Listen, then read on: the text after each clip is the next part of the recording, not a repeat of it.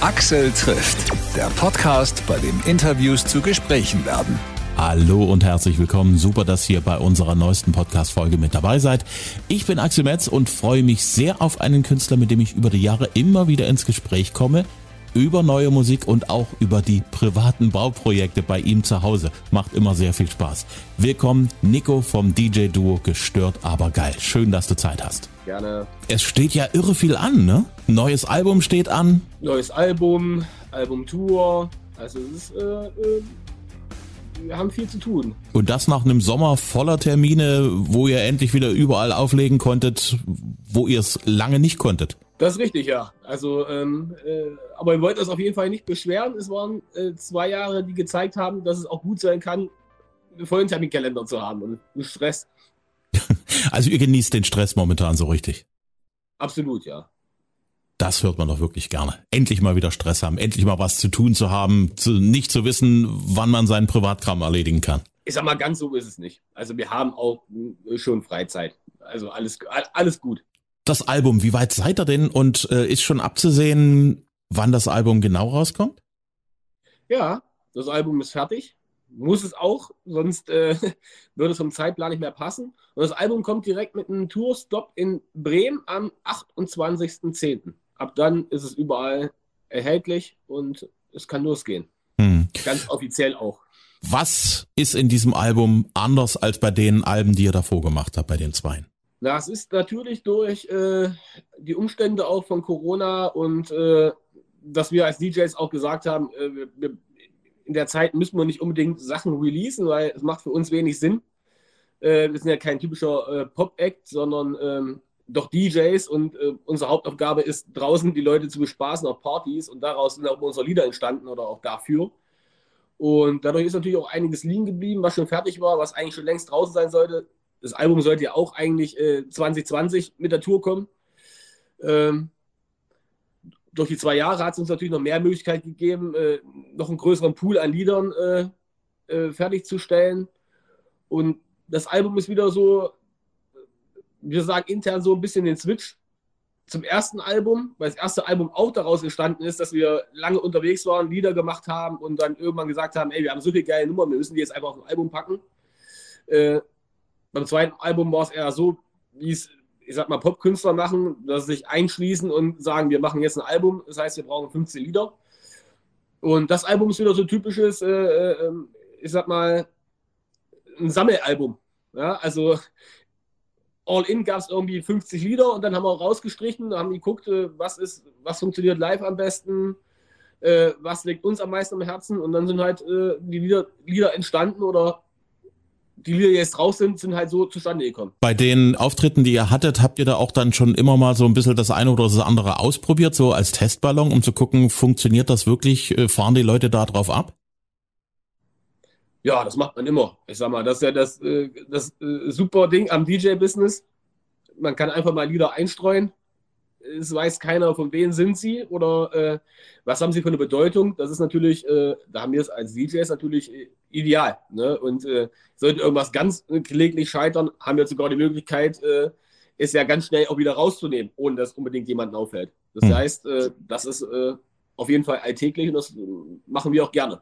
Ja, das ist im Prinzip der ganz klassische Ansatz für einen DJ, der auch Musik selber released, dort einfach mal zu sagen, das Zeug ist alles Tanzboden tauglich getestetes Zeug. Da haben auf alle Fälle schon mal Leute dazu getanzt, abgefeiert und Spaß gehabt. Genau. Das Gute ist ja, wenn die Leute auch nicht wissen, äh, also mit dem Track nichts, nichts anfangen können, dann ist ja auch die Reaktion ehrlich, weil ja keiner weiß, äh, über wen ist das oder was ist das. Und äh, in, in der Regel ist es tatsächlich so, wenn es dann funktioniert, wenn es keiner kennt, dann äh, funktioniert es äh, äh, in dem Kontext, dass es dann released ist, äh, auf jeden Fall. Hm. Ihr habt draußen allein mit Mike Singer und Achterbahn. Wie ist es zu der Zusammenarbeit gekommen? Ähm, die Nummer allein ist ein, äh, in einem Writing äh, entstanden. Ich erkläre mal kurz äh, Writing, was, was es bedeutet. Also man äh, holt sich kreative Leute, also ähm, äh, Writer, auch Produzenten, sodass man ein cooler Kreis ist mit, mit Leuten, die Ideen einbringen kann und dann äh, setzt man sich quasi zusammen und sagt, ey, wir haben hier ein Thema XY und darüber wollen wir, wollen wir, wollen wir schreiben, also Text oder jemand kommt an und sagt, ey, ich habe hier eine mega Melodieidee, das müssen wir weiter ausbauen. Und äh, ja, dem Kontext ist auch äh, alleine entstanden. Wir waren quasi bei den Jungs äh, von Achterbahn im Studio in München. Und äh, da ist in dem Prozess halt äh, äh, die Idee zu allein entstanden. Und dann kam Mike ins Spiel. Wir haben vor zwei Jahren, würde ich sagen, für Mike einen Remix gemacht von einer seiner Singles und zwar Verdammt, ich lieb dich. Und äh, dadurch ist es zustande gekommen, ey Mike, hast du nicht Bock, wollen wir die Nummer nicht gemeinsam machen? Und dann sind wir quasi nochmal an die Nummer reingegangen.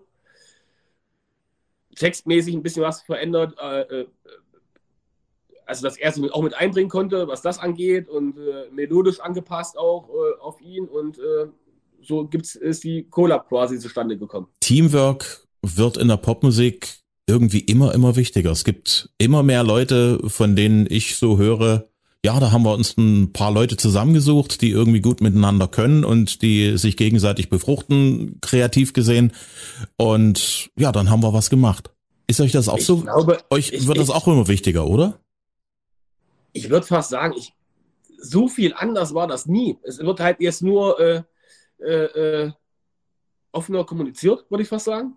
Ja, also äh, es ist immer wichtig, äh, äh, Input zu bekommen und klar, es gibt auch Ideen, die hat man alleine im Kopf und setzt die alleine um. Aber ähm, es ist immer ein spannender Prozess, wenn von anderen auch Input kommt. Man hat ja so seine eigenen Gedanken, wie könnte das Lied klingen? Ja, und dann kommt jemand dazu und sagt, oh, ich habe hier noch eine Idee, äh, lass mal den Bass so machen. Und äh, so, so, passieren spannende Dinge, auf die man alleine vielleicht gar nicht so gekommen wäre. Und äh, dann ist es die Mischung aus, hm. der, aus, der, aus den ganzen Ideen.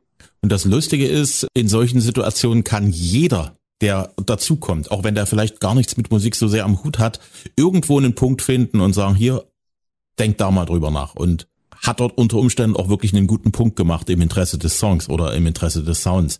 Spielst du das auch das, was du so halbfertig hast oder wo du denkst, naja, jetzt wär's mal wieder Zeit für einen Realitätscheck auch mal deiner Familie vor? Ja, das sind nur meine ersten Opfer quasi. Also die müssen, die müssen als erstes entscheiden und äh, äh, ja, nee, na klar, das macht man. Also im Freundeskreis, in unserem Team, äh, Familie, äh, da testet man auf jeden Fall immer an. Auch wenn die nicht so wirklich was mit Musik am Hut haben, also so was das Machen und Erstellen angeht, die finden schon immer mal einen Punkt, wo du dann sagst, ja, stimmt, hast du recht. Kommt das vor? Ja, ja, absolut. Ähm, das ist ja auch das Gute. Deswegen sucht man sich ja auch Leute eigentlich aus, die mit Musik nichts zu tun haben. Ähm, weil, äh, äh ich sag mal, letztendlich der, der, der, überwiegende Teil der Endkonsumenten, also äh, ob Radiohörer oder auch äh, Fans, die die Nummern kaufen, sind ja jetzt auch nicht im Musikbusiness. Und äh, äh, da muss die Nummer ja funktionieren. Also man kann ja eine super Idee haben und super technisch irgendwas umsetzen können und äh, andere Producer, äh, man kann sich gegenseitig feiern, aber wenn das natürlich an der Zielgruppe oder an den Hörern total vorbei ist, dann kann das ja noch so super sein. Technisch, äh, es bringt ja nichts, wenn es äh, keiner hören möchte. Hm. Ohr an der Masse ist natürlich immer eine ganz wichtige Geschichte. Du hast es schon angekündigt, ihr seid auf Tour. Ihr seid am 30. Oktober in Leipzig, einen Tag vor Halloween. Ja. Ich lese gerade 90 Prozent schon ausverkauft da ist nicht mehr viel Platz drin, oder?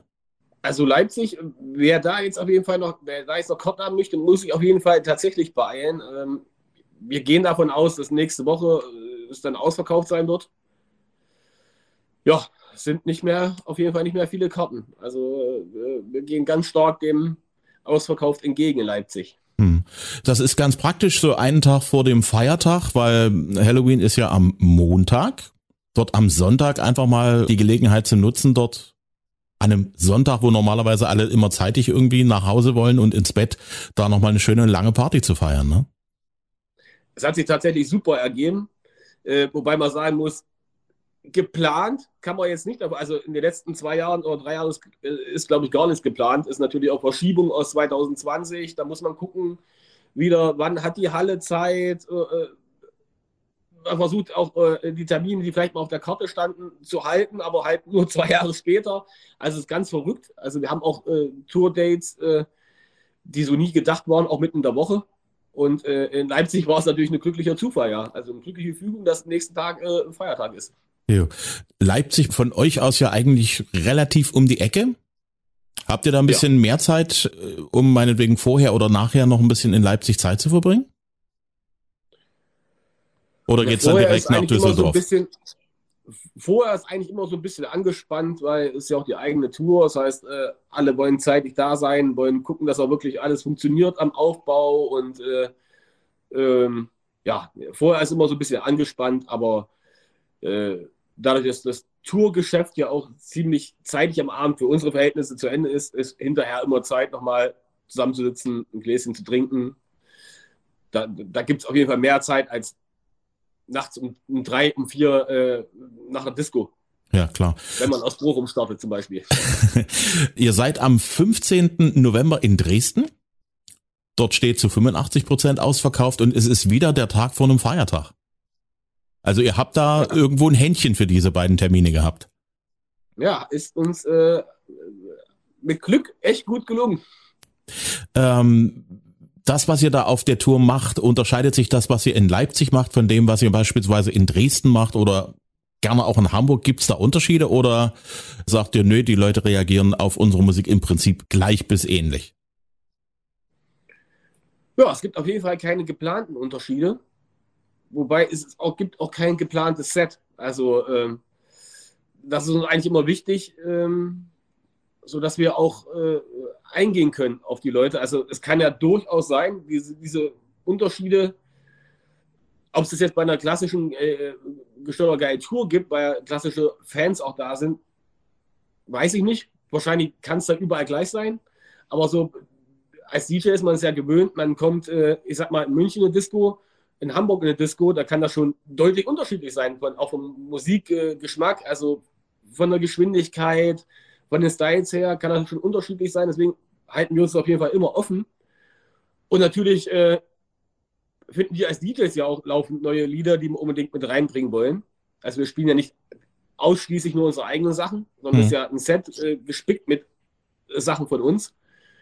Und äh, dadurch kann das schon sein, dass natürlich äh, an, also ein Stück weit andere Lieder dabei sind, eine Woche später, ja. Also ihr lasst euch die Gelegenheit, spontan jetzt zu sagen, oh, ich habe jetzt eine Idee, lass uns mal diese Rakete zünden, das behaltet ihr euch immer vor. Das behalten wir uns immer vor, genau. Man, man, durch Zufall steht ja auch teilweise Sachen, wo man sagt, nee, lass mal die Nummer lieber ein bisschen äh, nach hinten schieben, dann haben wir am Ende nochmal ein bisschen mehr Push oder lass uns sie nach vorne bringen, dann haben wir am Anfang schon ein bisschen mehr. Das sind so also Sachen, die in, das sind ja so Sachen, die entstehen immer mal äh, äh, auch spontan und äh, das ist ja das Gute am DJ-Business, dass bei uns halt keine äh, äh, feste Ablauf und Tracklist gibt, sondern dass wir da wirklich eingreifen können und das ist ja der große Vorteil und den wollen wir uns auf jeden Fall auch nicht nehmen lassen. Hm. Gibt es da momentan eine Nummer, die nicht aus eurer Feder stammt, die du total feierst und auch momentan gerne auflegst? Ach, es gibt viele gute Nummern. Also äh, da, da würde ich mir jetzt gar nicht auf irgendeine festlegen wollen.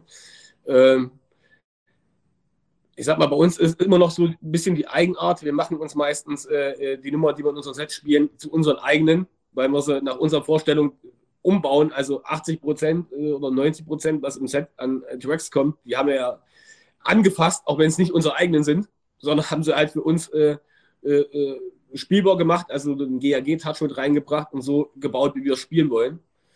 Äh, ja, und da bedienen wir uns natürlich in, in allen Feldern. Also ob das äh, Rock, Pop, Englisch, Deutsch, also wir bedienen uns da eigentlich überall, wo wir sagen, das, das gefällt uns.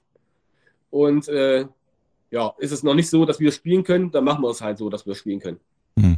Was ja im Prinzip dem ganz ursprünglichen, also der ganz ursprünglichen Idee eines DJs entgegenkommt, weil so haben die ja in den 80er Jahren da irgendwo in New York angefangen, dort irgendwelche genau. Sachen zu kombinieren, die vorher noch niemand so kombiniert hat.